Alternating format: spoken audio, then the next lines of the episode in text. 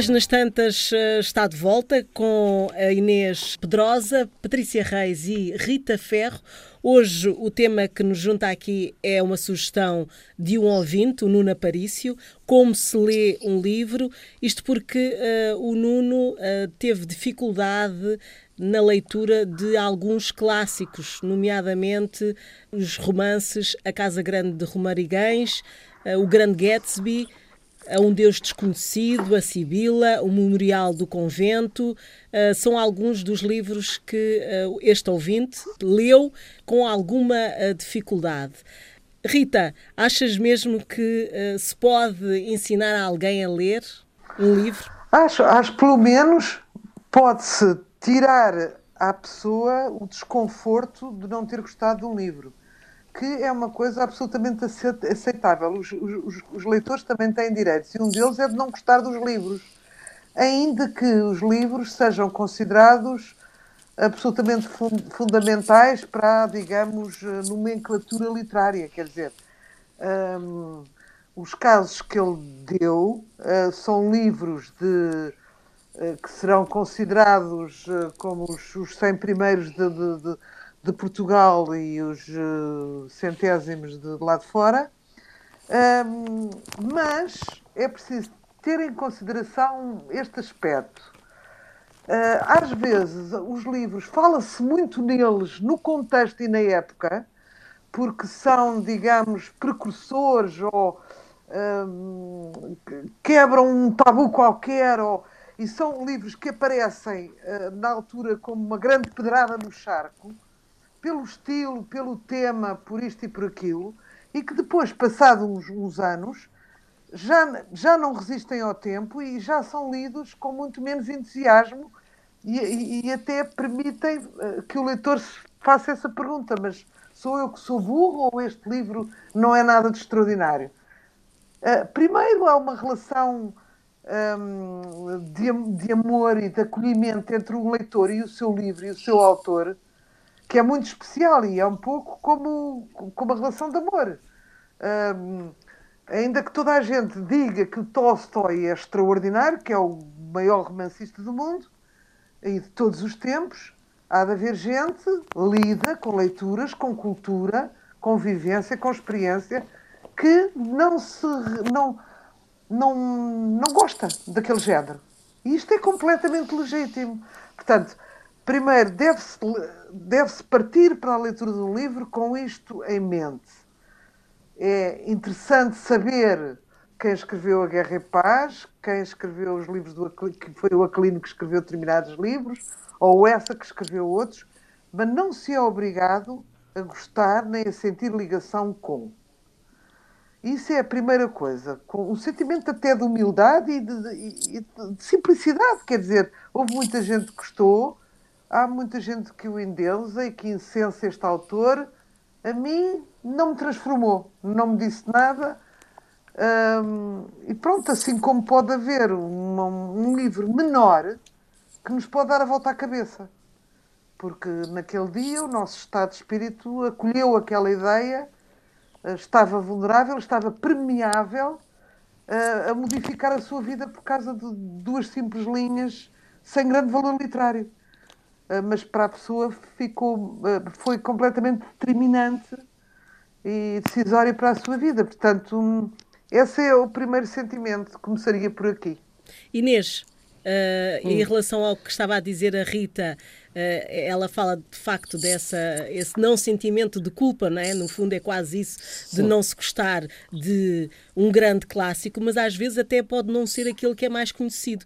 Pode ser que dentro da, da literatura de um determinado autor bastante conhecido haja um outro livro que uh, se identifique mais com o, auto, com o leitor.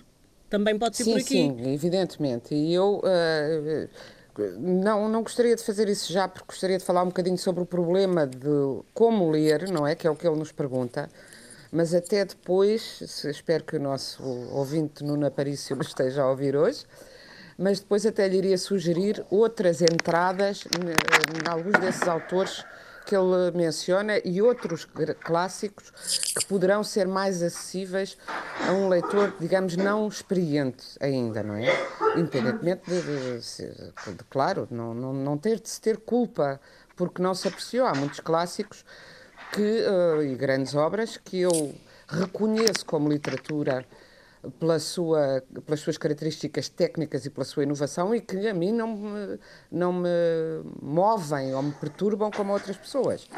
Eu acho que eu começaria por dizer que o que é importante aprender a ler devagar.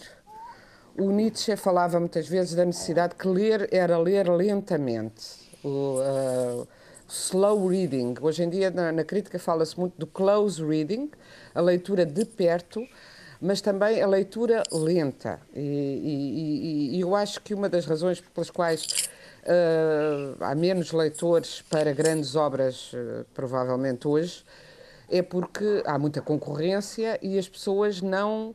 Uh, olha, por exemplo, não leem em voz alta aos, aos serões umas às outras para perceber a textura da própria a textura sonora da própria língua, por exemplo, não é? O que é que faz com que um trabalho se, se possa considerar um trabalho literário? Eu acho que um trabalho literário é aquele em que aquilo que é dito uh, é tão importante como a forma como é dito. Uh, portanto, o que distingue o trabalho literário é o conteúdo ser inseparável da linguagem em que é apresentada. E a linguagem é mesmo uma matéria uh, constitutiva da realidade ou da experiência, não um simples veículo dessa experiência, não é?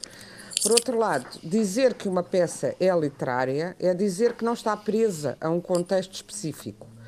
Se é verdade que todas as peças literárias nascem de um determinado enquadramento histórico, socioeconómico, eh, aquelas que resistem são aquelas cujo sentido permanece uh, além desse tempo. Por exemplo, Moby Dick, agora como a Rita estava a falar do, dos livros que são de um tempo e depois não, não passam desse tempo, Moby Dick, eu já aqui tenho falado, é um exemplo do contrário. É um livro que até no seu tempo foi mal compreendido, não foi particularmente lido nem apreciado, quer por leitores, uh, quer pela crítica, e hoje é considerado um clássico. Porquê?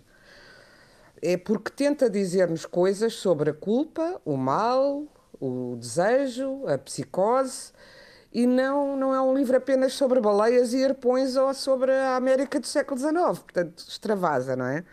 Da mesma maneira que quando dizemos que há muita verdade, eh, sei lá, no Hamlet do Shakespeare, essa verdade não quer dizer que existiu um príncipe dinamarquês que era louco ou que fingia ser louco, ou ambas as coisas, e que tratava muito mal a namorada. A, a, a, verdade do livro extravasa isso, não é? E falar do, do Shakespeare, estava-me a lembrar que no, no, fim da Tempestade, que é uma das peças do Shakespeare que eu mais gosto, o herói, que é o Próspero, pede aos espectadores que o libertem do feitiço em que está, com uma expressão que é with the help of your good hands, ou seja, com a ajuda das suas boas mãos. O que é que ele está a dizer? Que o aplaudam pede que o aplaudam e que nesse aplauso uh, o deixem quebrar o feitiço, sair do feitiço da história em que ele está. Portanto, a não ser que os espectadores aplaudam, abandonem o teatro e regressem ao mundo real e à vida cotidiana, não serão capazes de dar uso ao que quer que seja que lhes tenha sido revelado por aquela peça. O feitiço tem que ser quebrado se queremos que a magia resulte. O que é que isto quer dizer? temos que, por um lado, mergulhar profundamente naquela magia, mas depois saber uh, distanciar-nos dela e ver o que é que ela nos trouxe de novo. E isso é, uma, é, é difícil, tem a ver com a leitura lenta, como, como eu comecei a dizer. E muitas vezes, por exemplo, um dos erros de leitura mais frequentes, erros de leitura, erro no sentido que não, não, se, não, se, não é possível abranger tanto, perceber tão profundamente um livro se ficarmos por esse nível é o das uh, pessoas falarem, os leitores dos uh, personagens, como se fossem figuras uh, reais e julgá-los. Ora, dizer, porque este é. Ah, eu não gostei, sei lá, gosto da Catherine, mas não gosto do Ed Cliff, do Montes Vendavais, ou gosto de. Uh, coitadinha da Ana Karenina, que era uma, uma santa, mas o, o amante era um, uma péssima pessoa. Ora, a lição do romance, ou de um poema, isto também serve para, para toda a obra literária, é da complexidade e da compreensão dessa complexidade das motivações humanas e não a do julgamento moral imediato que tem para o vizinho que deixa o lixo à porta. Pronto, é, é uma outra coisa. Uh, e por isso, como é que se faz isso? Uh, lendo lentamente e pegando no princípio, uh, desde o princípio. Os princípios são importantes às vezes na análise porque dão-nos logo o tom e a gramática particular do escritor. E, e, como, é que, como é que desfrutamos melhor da leitura? Analisando a estrutura sonora de uma passagem, refletindo no que, nas ambiguidades, os, os, grandes romances e as grandes personagens e as grandes narrativas são profundamente ambíguas, uh, de, um, de, um, modo geral, e, e tentando uh, entrar no clima específico do, daquele texto. Claro que podemos ter textos que, que reconhecemos, como eu disse, qualidade literária e aquele tom aquele clima, uh, digamos, a música de fundo não nos agradar e não, e não temos de ter problemas com isso, não é? Patrícia. Eu, eu, Olha, Fernanda, eu acho que há o nosso uma coisa essencial ouvinte é... falava aqui ainda de, de, se calhar ele está mais focado na história e, e não analisa uh, Lá está, isso. não analisa as personagens nem o estilo mas isso é algo quase intuitivo também, não, é não é? Muito, não, eu não acho que seja, por acaso não acho que seja intuitivo, porque eu não acho que ler seja fácil, sabes? É um trabalho, acho que ler se tornou uma tarefa, uma tarefa que implica concentração, que implica tempo, disponibilidade e disponibilidade para aquele subtexto que não tem só a ver com a história que me estão a contar, a ação. E é aquilo que a Inês estava a dizer e com toda a razão. E a Rita também disse uma coisa que para mim faz todo sentido, que é nós não somos menos inteligentes porque não gostamos do Ulisses. É para azar, não gostamos. Pronto, não gostamos. Não é? Não, as pessoas não valem menos por não conseguir chegar a determinado livro. Mas, por exemplo, no caso específico da, da Agostina, o nosso ouvinte fala da Sibila eu comecei pelas pessoas felizes. E acho que comecei de uma maneira mais simples, digamos assim. Um, o caso do Saramago é outro caso. Eu percebi de, um, muito rapidamente que se rezasse os livros, se os uh, uh, lesse com voz para procurar a tal musicalidade para perceber o encadeamento de cada palavra associada a uma ou outra palavra e não me perder nas questões de pontuação clássica. Uh, eu percebi que no caso do Saramago, se rezasse o livro baixinho, eu percebia o livro de uma outra maneira. E vai-se treinando. A leitura só se consegue fazer lendo. Lendo de uma forma lenta, como diz a, a Inês, sem vergonha de abandonar um livro, como diz a Rita, e, e, e, com tempo físico e mental, porque estar com o livro nas mãos e ter o telemóvel ao lado e ir eh, verificar se na, numa rede social qualquer aconteceu qualquer coisa de extraordinário a cada 10 minutos, pois não dá. Da mesma maneira que não dá ter um livro na mão e levantar-me desde em 10 minutos para ir buscar qualquer coisa ao frigorífico. A concentração é uh, crucial, na minha opinião.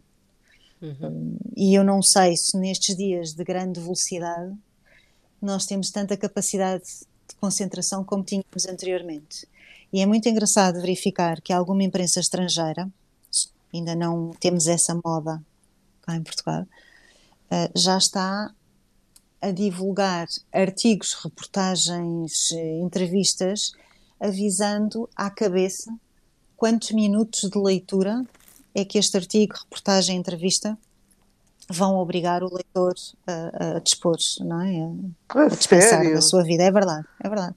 Esta, e, e, e, dizem que são 10 minutos, são 35 minutos, são 5 minutos. e, para tu gerires este teu tempo. E eu acho isto, sinceramente. Os e-books também têm isso, Patrícia, eu acho ridículo. Pois, era o que eu ia dizer, é ridículo. Não sabia que os e-books também tinham isso. Tem, quando a gente começa, dizem tempo de leitura estimado. E depois vão dizendo quanto é que falta no tempo deles. Tá bem, mas isso é interessante. Uma pessoa quer ir a viagem e quer ler, ouvir um romance no tempo da viagem, gosta de saber se vai conseguir ler todo de Lisboa a Porto, por exemplo, não é? Mas tu tens uma leitura muito rápida de um romance policial e uma leitura lenta de um livro da Agostina, que te exige. É uma obra que já te exige essa lentidão à partida, não é? Sim. Mas isso é ridículo, porque as pessoas interrompem muitas vezes a leitura para pois. pensar. Claro. Eu, por, por exemplo, claro. eu penso, quando, há, claro. quando chega a uma parte fulcral, abandono um bocadinho e penso. Às vezes até me perco nos pensamentos, mas pronto, acontece-me uh, uh, divagar. Uh, e portanto nunca é um tempo assim, só se for rápido, sem respiração, não é? Quase. Uhum. Mas olha, Fernanda, uh, não sei se eu estava agora na calha. Sim, estava? sim. Sempre. Não, Acho só, que a Patrícia só, já... só me lembrei disto. Eu, é impensável ver um filme sem, ter, sem, sem, sem, sem procurar antes um determinado enquadramento. Saber quem é o realizador, mais ou menos qual é a filmografia dele, um, o que é, o, de que é que trata o filme. Portanto, quando estou nas TV Cines e a explorar e a escrever um filme durante a noite, um, dizem-me não sei o quê. Eu, primeiro, é importante para mim o ano do filme, não é? Muitas vezes dizem, outras vezes não dizem, passam-nos um filme sem nos dizer o ano, passam-nos um filme sem dizer a nacionalidade e nós ficamos com uma língua de leste que raramente consegue perceber, conseguimos perceber onde é que aquilo se passa. Quando é urbano percebemos porque a cidade é X e é capital de, mas se não for a capital nem uma coisa, a gente fica ali perdidos e tal. Portanto, a primeira coisa que eu faço é parar a imagem, pôr uma pausa no meu comando, ir ao Google do telemóvel e ver o que é que aquele filme trata e de quem é. E o que eu aconselho às pessoas, ao nosso amigo, como é que se chama? Aparício? Nuno Aparício. Nuno Aparício, sim. Nuno Aparício. Nuno Aparício pode fazer isso, em vez de se meter abraços ou em despesas para ler um determinado livro, pode fazer esse despiste. Olha, os grandes livros, da, os, os, os, os maiores livros da grande literatura uh, estão pelo título nas Wikipédias. Portanto, uh, pode ir lá e pode, pode, pode ver, é uma coisa que eu também faço. Pode ver que, quando é que foi, em que circunstâncias foi, se foi o primeiro livro, se foi o último, se foi uma obra da adolescência, portanto ainda é incipiente, se foi uma obra fundamental e que lhe mereceu um prémio, não sei quê, um bocadinho da sinopse, uh, explicar o impacto que esse livro tem na época. E isto, digamos, é uma introdução perfeita para se ler um livro. Porque às vezes, caindo, caindo de, sem conhecer, por exemplo, a obra de um escritor, os, sem conhecer os fantasmas deles, as, as, os leitmotivs que eles, que, que eles seguem, as, as cifras deles, de repente, se, sem perceber nada disto, às vezes uma obra não se pode apreciar devidamente. Uhum. pronto, ele falou no memorial de convento. É evidente que sabe-se que é o convento de Mafra, não é? Mas haverá uma pessoa que chega ali e não percebe que estamos a, em Portugal ou que está a falar no, no, no, no convento de Mafra. Portanto, como ler um livro, eu, eu, eu dizia para os iniciados, porque é preciso fazer uma distinção, apesar de tudo, entre os intelectuais ou, nem tanto, as pessoas que têm uma vida literária, que se dão com artistas, escritores e cujas conversas nas esplanadas, no, no, nos lançamentos e não sei o quê, giram em torno dos escritores, portanto, têm, têm, digamos assim, uma informação privilegiada sobre os escritores portugueses ou estrangeiros, e a pessoa comum, que lê um, relativamente poucos livros por mês, ou por ano, se quiser, e que tem uma, uma rotina que está a leste de todo este universo uh, complexo literário, não é? Portanto, tem que se primeiro perceber, eu, eu, eu, estou convencida que, porque os livros que ele cita, que Nuno Aparício cita, são todos livros bons, que ele terá feito um esforço para, para não se privar de algumas leituras que as pessoas acham fundamental. Um, e, portanto, teve esse mérito. Por alguma razão, e pode ser acidental e tem a ver com a sua sensibilidade ou com, ou com a distância a que está daqueles temas, não gostou, mas isso não quer dizer que não goste de outros autores. O que eu, o que eu, o que eu recomendo é que façam esse pequeno despiste. Demora, olha lá está, estamos em minutos, demora dois uhum. minutos antes de comprarem uhum. um livro, de verem de onde é que aquele livro, como é que aquele livro surge, se é um escritor de um só livro, e há tantos, ou de um uhum. escritor que escreveu 50 livros, se é o livro mais representativo dele ou se é um livro atípico, etc, etc, etc. Portanto, tem que haver uma preparação para a uma leitura. Uma pequena preparação. Inês. Pois, eh, eu acho que toda a razão ao que a Rita acaba de dizer. E é também preciso ver que, dentro de, dos grandes textos literários, há textos que desafiam particularmente a cultura de consumo em que estamos e que exigem um trabalho e um esforço de cifração particular, exigem quase ou mesmo que o leitor seja coautor desse trabalho.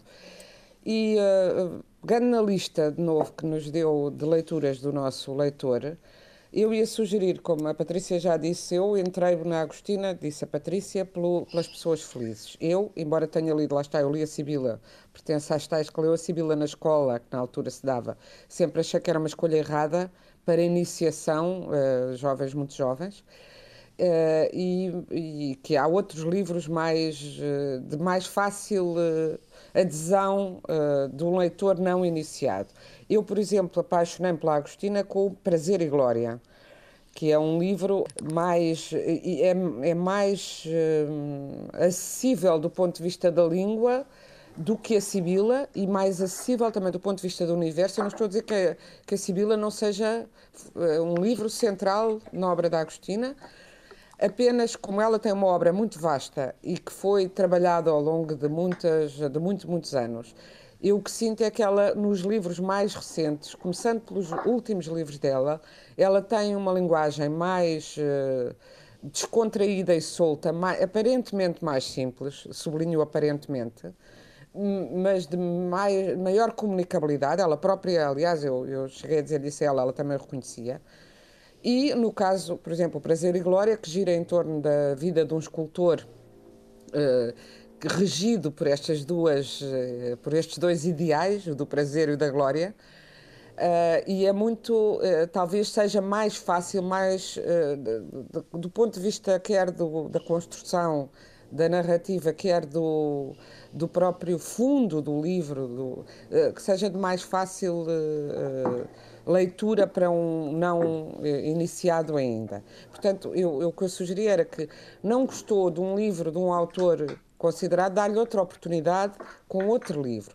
Por exemplo, o Memorial de Convento, eu aqui faria até um paralelo entre o Memorial de Convento e a Casa Grande de Romarigães. São ambos romances históricos, sendo que a Casa Grande de Romarigães, de Aquilino Ribeiro, nem é, ele chamava-lhe Crónica Romanceada, e é a história de uma casa, uma casa em Romarigães, de uma casa de uma grande família, e é uma história que começa no tempo dos Filipes, no século XVII, e vem até aos dias de hoje, com as figuras que das famílias, de, de famílias que foram vivendo nessa casa e que tiveram uma intervenção direta importante em grandes acontecimentos nacionais, como a, a luta pela independência em 1640, depois a, a Guerra Civil uh, no século XIX e vários outros uh, acontecimentos. E que uh, foi a casa de, de, Bernardino Machado, Presidente da República, o nosso Presidente da República, cujo, com cuja filha casou o, o Aquilino. Portanto, ele descobriu a história dessa casa e conta de uma forma romanceada. Qual é o paralelo com o Memorial de Convento? Também sabemos a história do Convento de Mafra e convém, como a Rita dizia, se informar, porque é uma história interessantíssima, o que é que motivou o nascimento daquele convento. E o que o, e o eh, Saramago faz uma ficção histórica a partir daí. E a Casa Grande de Romarigães é, no fundo, um precursor numa, numa nova forma de encarar a história que deu os romances históricos, designadamente os do, os do Saramago, uh, que é que se pretende corrigir ou reescrever, de certa forma, a história oficial. Uh, o Saramago Algures dizia num, num, num ensaio uh, chamado História e Ficção, precisamente a propósito desse, desse romance, que o que ele pretendia era introduzir na história oficial pequenos cartuchos que a façam explodir uh, e, que, e, que, ponham em causa coisas que até então pareciam indiscutíveis, porque a história é sempre contada do ponto de vista, normalmente, dos vencedores ou de alguns vencedores, não é uma coisa objetiva. E os romances históricos servem para trabalhar, por um lado, as figuras anónimas que, que não, não vêm nos livros de história oficial, e por outro, para também. Uh, dar uma interpretação do, nova a acontecimentos uh, passados. Mas pode ser que seja para si mais interessante, no Naparício, começar por um livro como o Ensaio sobre a Cegueira, que eu penso que é de mais fácil acesso, é dos, dos meus romances favoritos de Saramago. Talvez a sua onda não seja tanto a história e a reescrita da história, mas o pensar sobre o nosso tempo e sobre o futuro, que é mais o caso do que é ensaio é sobre a cegueira, que tem um ritmo mais veloz dentro da, da lentidão específica que exige um, um romance de Saramago e, e, que eu creio que talvez seja uma outra porta por onde possa entrar. Uh, da mesma maneira, em vez de, uh, de desistir já do Steinbeck, que, do qual leu o seu romance uh, mais místico, que tem como tema central o modo como os homens tentam controlar as forças da natureza e compreender a sua relação com o inconsciente, com o transcendente ou com Deus, talvez seja mais acessível e perceber o trabalho do Steinbeck com As Vinhas da Ira, de que já falámos aqui, penso eu, há uns tempos. Sim. Que é um grande romance realista sobre a, sobre a desigualdade social, a injustiça e a, e a, a portanto, a, a luta pela sobrevivência dos pobres na, na América. Uh, e, portanto, são outras portas de entrada que podem ser mais acessíveis para si. Eu sugeriria ainda que uh, começasse. Okay, os, há clássicos, como eu digo, muito mais. Uh, por exemplo, há um clássico que toda a gente fala e ninguém lê e que é facílimo de ler, penso eu, para toda a gente e muito divertido e pode ser lido como uma, um conjunto de micronarrativas, porque nesse sentido é muito pós-moderno já, que é o Dom Quixote La Mancha. É muito grande, pode assustar pela dimensão, mas depois é tão variado e tão, e tão divertido e, tão, e com uma linguagem tão simples que, que eu acho que seria de, de experimentar. Ou a nossa famosa Ana Karenina, que também é um romance gigante, mas de, de fácil leitura, mas que nos leva a ter. Eu acho que é daqueles. Embora já saibamos a história, lá está, o modo como ela é contada e a, a mudança de tom, os sentimentos das personagens, as, as surpresas dentro de cada um são tantas que eu acho que se lê como se lê, com a sofreguidão com que se lê um romance policial a querer saber uh, o desenlace porque não há só o desenlace da história da Ana Karenina, há várias outras histórias igualmente interessantes nesse livro. Ou a ler o Graham Greene, que é um grande escritor com uma linguagem muito, muito, uh, com um trabalho sobre a linguagem muito forte, mas muito mais acessível a não iniciados. Eu, por exemplo, sugiro sempre O Fim da Aventura, que é um grande romance de amor e de, e de, de amor e de guerra, digamos. de amor, de amizade, é um triângulo amoroso em que um, há um homem que tem um amigo e se apaixona pela mulher dele, mas é a forma como é contado. E dir-lhe também para experimentar ler o Virgílio Ferreira, designadamente o Para Sempre. Dir-lhe também, quanto aos clássicos portugueses, para ler As Viagens na Minha Terra, do Almeida Garrett, e se quiser perceber aquilo que eu estava inicialmente a, querer explicar, e que é muito difícil explicar em abstrato, a que ponto a língua é, é reconstruída por cada escritor que a trabalha, eu aconselhava que se atrevesse a pegar nas novas cartas portuguesas da Maria Isabel Barreno, da Maria Teresa Horta e da Maria Velho da Costa. E esse é um livro que se pode ler como o livro do Sossego, por exemplo, abrindo numa página ao calhas, porque não é uma ficção, eh, uma narrativa não há uma lógica, é, são textos soltos que respondem uns aos outros e que são ensaios, eh, contos, poemas. Uh, e que trabalham a língua portuguesa de uma forma particularmente inovadora. Bom, são aqui muitas as sugestões uh, para o nosso ouvinte e os outros uh, que, que, nos estão a ouvir neste momento.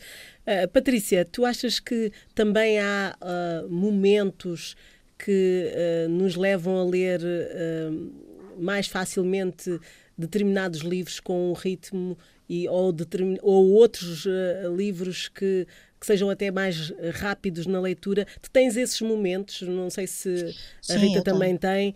Uh, nem sempre a cabeça ou uh, Não, nem o sempre pensamento. Dá. Olha, vou-te dar um exemplo. Eu estou a reler pela quinta vez. A Inês vai se rir. Eu estou a ler pela quinta vez um magnífico romance chamado Exposição Colonial, de um escritor francês chamado Éric Orsenat. Este romance foi publicado pela Don Quixote no final dos anos 80, vejam lá bem. Uhum. É um romance extraordinário, com uma linguagem bastante simples e acessível. acessível. E, e porquê que eu lá volto? Porque como estamos nesta situação um pouco bizarra, eu fui à procura de um livro no qual eu sei que vou ser feliz.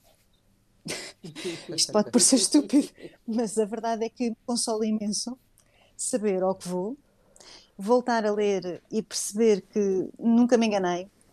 De facto, é um grande romance. Um, perceber pequenas nuances, porque cada vez que leio encontro outra coisa e encontro mais histórias dentro da história. E é absolutamente admirável. E eu, neste momento, é o que eu preciso. Não preciso ser surpreendida, não preciso ser hum, incomodada, porque muitas vezes a literatura o que faz, e era o que dizia Agostina, é incomodar, é fazer-nos pensar muito. Não que este livro não me faça pensar, mas eu já sei ao que vou. Se tu quiseres, é um consolo como as crianças encontram com os contos infantis que querem repetidos até à exaustão, não é? Tu já não podes dizer, a, sei lá, a Branca de Neve e todas as noites os miúdos pedem a Branca de Neve. E se tu alteras uma frase, eles vão dizer: não, não, não, não é assim. Pronto há um consolo nisto, há uma ideia de, de tranquilidade e de segurança, acho. Um, há um programa ou dois, eu falei no, nos livros do Daniel Silva e desta personagem chamada Gabriela Alon, e como disse, então é entretenimento. E eu leio com uma rapidez imensa, porque é indiferente, não, não, não é para pensar, é só para viver aquela aventura. É como veres um filme mais policial. Pronto, é a mesma coisa. Uh, e há momentos na vida em que tu precisas disto. E há momentos na vida em que tu precisas de poesia. E há momentos na uhum. vida em que tu precisas de ensaio. E, e por aí fora. Não temos que ler, mas já não temos que ler de acordo com a lista dos 100 melhores livros do século XX. Pronto, não, não faz sentido. Pode ser orientador, mas como diz a Rita, como diz a, a Inês, ah, não gostamos, damos outra oportunidade do mesmo autor, porque este autor é importante. Ok, então vamos tentar procurar outra coisa. Um, e, e muitas vezes o que eu sinto hoje é que nesta lista dos 100 clássicos, não sei quê, há muitos livros que são difíceis porque o vocabulário também é difícil. Ou seja, eu acho que nós simplificamos, temos, temos vindo a simplificar uh, o vocabulário um, cada vez mais. É tudo cada vez mais simples e as pessoas têm preguiça de ir à procura daquela palavra nova. Eu não tenho nenhuma vergonha de dizer que muitas vezes, muitas vezes, vou à cata do dicionário porque tenho um livro do Mário de Carvalho, por exemplo, nas mãos, e não sei o que é, é aquela palavra. Eu não me sinto diminuída nem, nem burra por causa disto. Uhum. É, quer dizer, é uma construção que tu vais fazendo, não é? De referências, de vocabulário, de personagens que são caracterizadas e contadas de determinada forma. E tu vais adquirindo, portanto, para aprender a ler, a única lição é ler. Rita, também concordas com a Patrícia que, eh, que estes dias não há, há determinados livros que não apetece ler? Nestes dias de confinamento? Eu nunca ponho a coisa de me apetecer porque nunca estou perante um livro que vá ter que fazer um esforço para ler. Eu sou uma leitora uh, preguiçosa, uma leitora caótica, uma leitora. Uh, hoje em dia, até já disse aqui, uh, petisco os livros, abro um, fecho, abro outro, leio um bocado, abandono a meio, ando mais a pesquisar sobre o estilo do que propriamente sobre a história. Um, o que eu acho é que é importante ler, e vou explicar porque é que é importante ler. Quer dizer, não vou aqui estudar aula, mas quer dizer, uma coisa que se nota e que torna as pessoas interessantes é também pela riqueza do seu vocabulário. E eu sei logo ver quando uma pessoa não lê, quando diz palavras mal. Uhum. Uh, e portanto, não há outra maneira para se ter um discurso correto e não passar vergonhas do que ler. E se ler é difícil e se ler é chato, então façam uma fórmula que tem um amigo meu, que também é fora deste meio literário, mas enfim, interessado em literatura e até está a fazer uma tese de literatura, mas que tem uma vida bastante ocupada, e ele impôs-se a si próprio ler duas horas por dia. Se os uhum. leitores que nos estão a ouvir agora não têm esse tempo de calma, de sossego e de uh, clemência da família para vos deixarem fugir durante duas horas, Façam uma hora, comecem por uma hora. Uh, percebam, não percebam, mas vão lendo, porque ver a palavra escrita nunca mais lhes permitirá, número um, dizê-la mal, número dois, não a dizer. Não é? Porque uh, estavam a falar da Sibila. Primeiro é preciso ver o que é que é a Sibila. a Sibila era eram as chamadas as mulheres oráculos não é? Portanto, começa logo pelo nome. Sibila não é o nome de uma senhora. Sibila da Silva Monteiro Pedrosa Reis Ferro. Não é? Portanto, tem que saber. E está sempre. E todo, mesmo o romance mais light, uh, está cifrado. O E Tudo Vento Levou, da Margaret Mitchell, que toda a gente viu o filme. Uh, pode ser um, apenas um romance de amor ou um romance de amor político uh, altamente político, porque se passa na, na, na Guerra Civil Americana um, e é uma herdade destruída uh, pelo, pela facção contrária à da família. Não é? Portanto, isso tem que ter sempre elementos e não há outra maneira que nos leve a conseguir uma leitura, já não digo sólida, mas uma, uma, uma cultura, digo, quero, quero dizer, não digo sólida, mas uma cultura que nos permita estar com a vontade num salão sem ter vergonha porque não se fala de. Não há outro caminho senão o da literatura. É impressionante. E eu tenho falado com jovens e eles reconhecem que ler pela internet não lhes dá uma cultura, não sabem quem foi fulano. Porque isto da literatura, se vai pondo dúvidas, é um jogo, não é? Uhum. A cultura faz-se assim, vai pondo dúvidas. Quem é este? Porquê? Uh, esta cidade, mas onde é que é esta cidade? Vai-se à cidade. Uh, mas quem é que, que, ele diz que viveu aqui? Quem é este autor, pintor que ele diz que viveu aqui? Vai-se à pintura.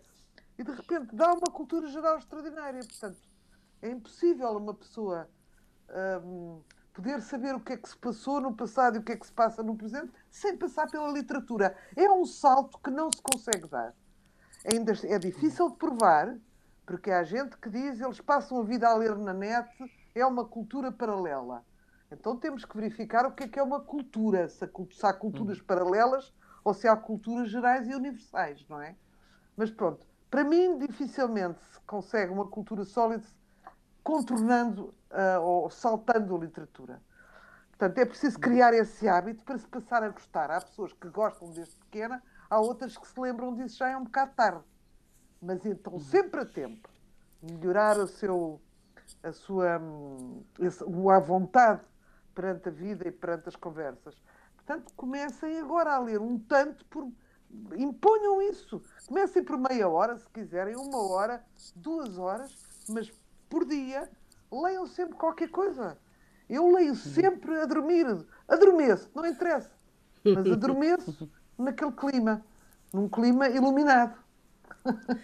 E para final deste programa, vocês têm um minuto para uma sugestão. Começa quem? Inês, podes ser tu? Olha, mas eu gostaria só de acrescentar ao que foi dito e até prescindo das sugestões, já de, que já dei uh, muitas Várias. e acho que servem para toda a gente. Uh, mas é assim, é o que elas estavam a dizer, a Rita e a Patrícia antes, do vocabulário. É importantíssima a questão do vocabulário. Uh, o nosso ouvinte foi ler o, o, o Ribeiro, deve ter tropeçado imenso nas palavras, porque precisamente uma das lutas do Aquilino Ribeiro era uh, recuperar vocabulário que se estava a perder. E o vocabulário não é uma questão de menor, porque quanto mais reduzimos o nosso vocabulário, mais reduzimos a nossa capacidade de pensar. Porque nós pensamos através das palavras. A história humana só existe a partir do momento em que houve a palavra e que depois houve a palavra escrita, não é? E por isso, à medida que vamos ficando com menos vocabulário, vamos ficando com menos instrumentos de pensamento, com menos recursos.